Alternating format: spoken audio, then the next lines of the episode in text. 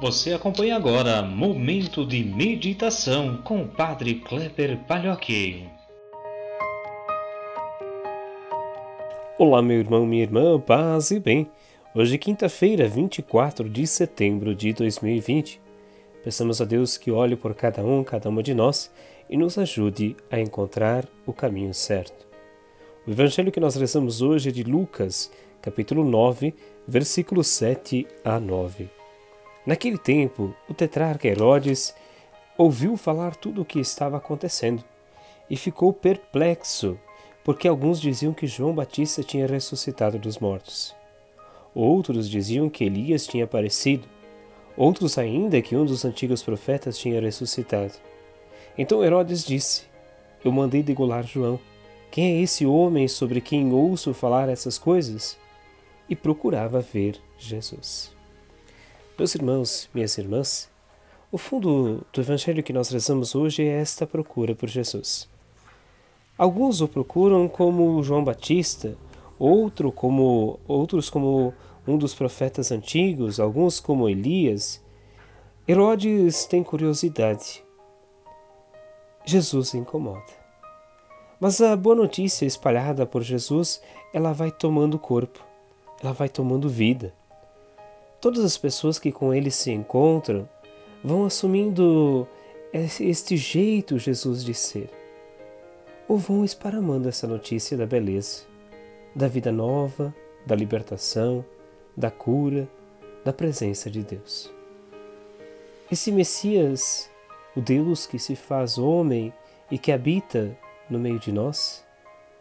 Esse verbo que é palavra e é ação, que nos convida a um projeto do reino de Deus, incomoda Herodes Antipas, um dos imperadores, governadores, ditadores da época de Jesus.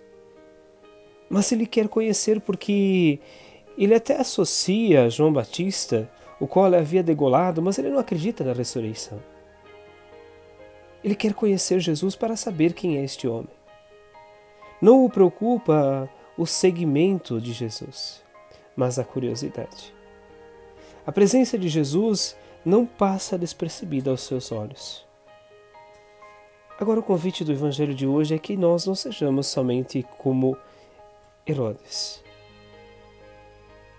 Que nós, tendo contato com esta profecia, com esta presença de Jesus, possamos ir além da curiosidade de conhecê-lo, possamos ir além do medo, do rancor, do ódio, porque o projeto de vida que Jesus aponta é diferente daquele que nós temos, que olha especialmente para o pobre, para as pessoas necessitadas, que nos chama a atenção a necessidade da fraternidade, ou seja, de nos percebermos como irmãos e irmãs.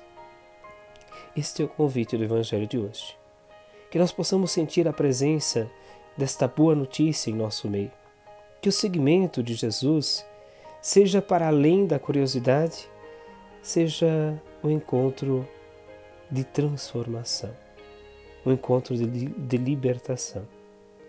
Que Jesus nos guie hoje, nos ajude a andar pelo caminho certo, a buscar os passos corretos em nossa vida que possamos, ao ouvir esta boa notícia, sermos também propagadores dela em nossa sociedade. Que Deus os abençoe, vos guarde e vos proteja, Ele que é Pai, Filho e Espírito Santo. Amém. Um grande abraço, um ótimo dia, nos encontramos amanhã.